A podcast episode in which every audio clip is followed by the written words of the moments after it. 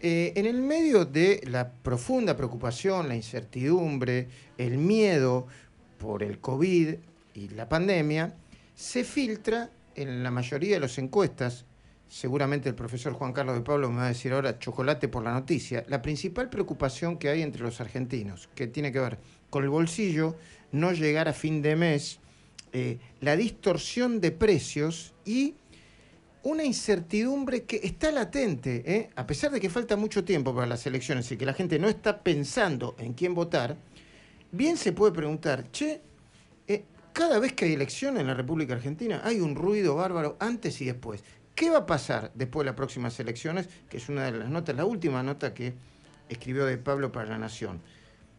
¿Cómo van a resolver el problema los bomberos? Se pregunta Juan Carlos con el Fíjense esta, esta anécdota que cuenta, no es anécdota, es un, es un algo que circula en economía, es, breve, pero lo voy a reproducir ahora para después seguirla con el profesor de Pablo.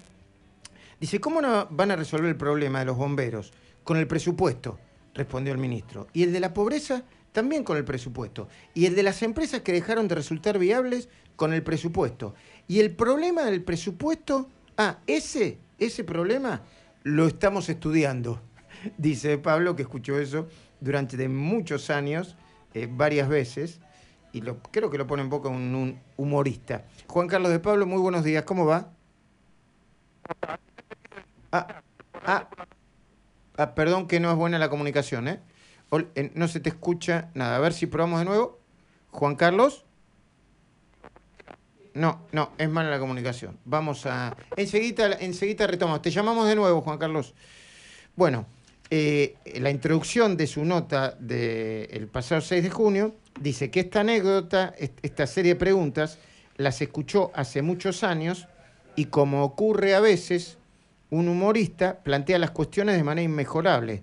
Porque si el actual gobierno deja todo para después de las próximas elecciones, ¿qué estará o qué estarán pensando los funcionarios al respecto? Bueno, vías de comunicación, dale. 11 50 26 8 630 es el WhatsApp. 11 50 26 8 630. Seguramente, Luis, tenemos un montón de fotos para compartir después porque, bueno, la salida del sol ya fue, así que después de la nota, si querés, las compartimos. Confirmame a qué hora salió el sol. 7.56. Perfecto, un dato científico. Eh, retomamos la comunicación, Juan Carlos, ¿me estabas diciendo? Sí, te decía que para no defraudarte te iba a decir chocolate por la noticia. Mira, hagamos un planteo general y después sigo para donde vos quieras. Acá tenemos una trilogía de problemas muy complicada. El panorama sanitario, que no da respiro. El hecho que desde el punto de vista político no sabes dónde tenés que mirar. Si, ser ministro hoy en este gobierno en busca de alguna pista política es complicada. Y encima decir que tenemos un equipo económico es una poesía, porque un equipo, imagínate lo siguiente, imagínate que a mí me dijeran, vaya a visitar una empresa a ver si trabaja en equipo, ¿dónde iría? Bueno, iría a donde salen los productos terminados, no a la materia prima. Porque realmente, en función de los resultados, ves si hay un equipo o no hay equipo. Entonces, una, una mezcla, digamos, de cosas. En ese contexto tenés este el tema de la inflación, a cada uno, viste, hay realidades. El tipo que no tiene laburo quiere laburo, el tipo que quiere laburo está preocupado por la tasa de inflación, etcétera, el otro por la presión tributaria y no sé cuántas cosas más. Pero digo, desde el punto de vista de cómo atacás, porque la política económica siempre está al servicio de la política política, ningún ministro se corta solo, no existe el zar de la economía, el superministro, eso son tonterías, digamos así. Ahora, la realidad es que vos tenés una complicación que si Cristina, que si Alberta, bueno, vos eh, documentás todo eso en todos tus programas, y encima de eso vos tenés un equipo económico donde nadie se siente a cargo. Mm. Ahora, eh, eh, eso, eso tiene que ver con la gestión.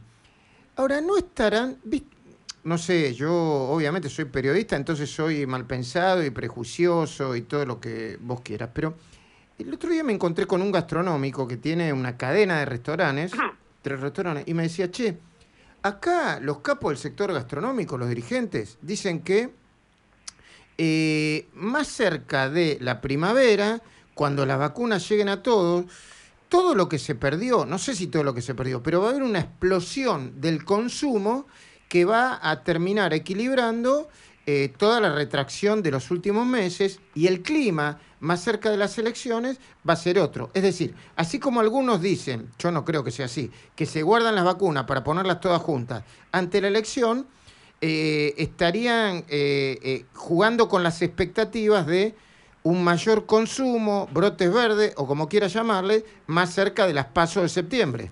Mira, si los gobiernos pudieran hacer eso, nunca perderían las elecciones. si, si los ministros de Economía pudieran hacer eso, nunca tendrías una crisis. No lo sobreestimemos, no lo sobreestimemos. Ahora, capaz que un gastronómico que hoy está pasando unas penurias fenomenales sueña con eso.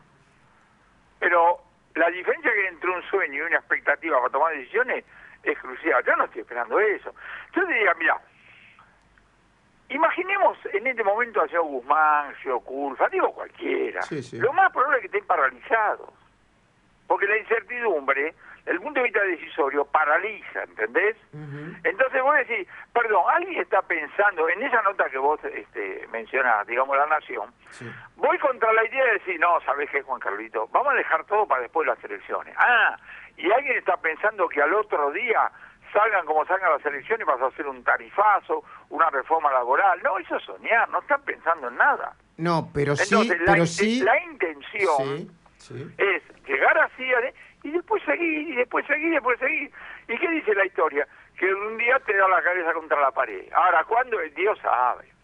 Claro, porque eh, eh, la postergación de, de algunas variables como eh, los aumentos de tarifas eh, o eh, el, cepo al tipo de cambio, en algún momento explota o en algún, no digo, se equilibran, ¿no? No, sé. la facultad para darte cuenta de eso. Vos desagregás, en los últimos 12 mm, meses los precios aumentaron en promedio, ponerle 45%, vos lo desagregás los precios libres 70 y los regulados 25, algo algo va a pasar, o, o hemos descubierto, o estamos para el Nobel.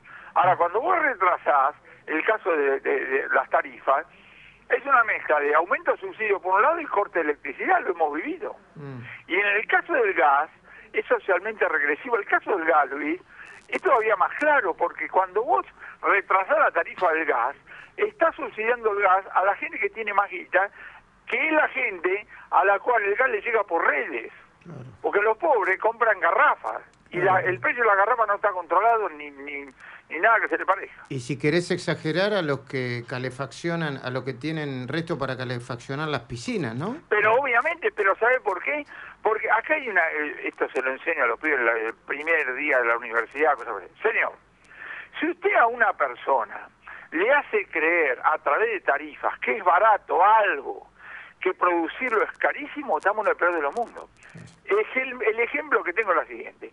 ¿Vos viste los porteros de los edificios que cuando tienen que mover las hojitas que tienen caídas en la, vereda, agarran agua potable y las corren con la manguera, ¿viste? de a una. Sí, sí, sí.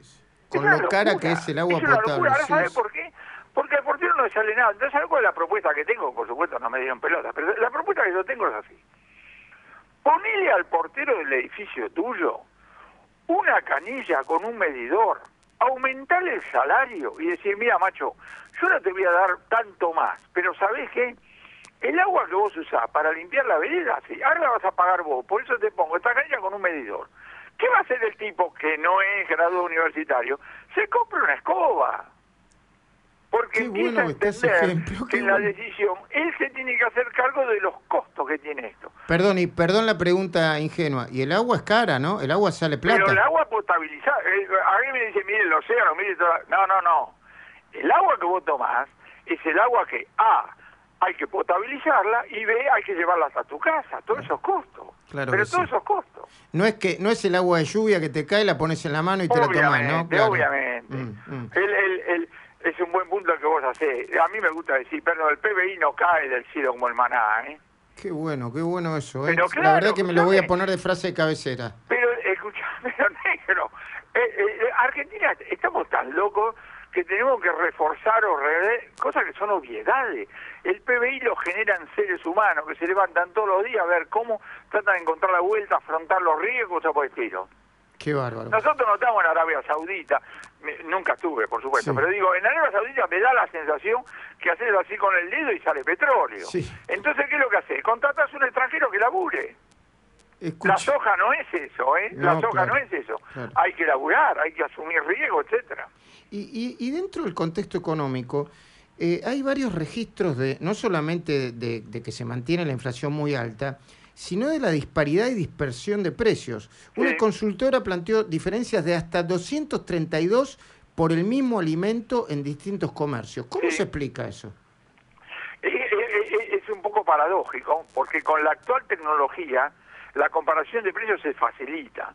Cuando yo tenía este, algunos añitos menos, mi vieja lo mandaba a mi viejo a que buscara precio por el barrio, así se lo sacaba de encima, como corresponde. Viste que los, los machos... Sí, sí, el- camine. ca- usted camine, camine y, y busque Porque precio. además lo- lo- lo- los machos en el hogar cuando no tenemos nada que hacer somos muy pesaditos. Entonces mi vieja se lo sacaba encima, ¿no? Bueno, es decir, la búsqueda de precios en mi generación era un proceso costoso. Y además, imagínate que vos a mi vieja en, en- en Liniers le hubieras dicho, eh, señora, eh, el, el- el almacén que está a 20 cuadras vende más barato los sifones. Los sifones eran pesadísimos, ¿no?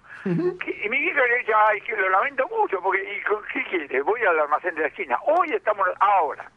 Después de decir eso, tengo que constatar lo que vos decís. Es cierto, hay unas diferencias de precios realmente monumentales, con lo cual, a nivel individual le decía, busque. Y junto con eso hay que decir otra cosa.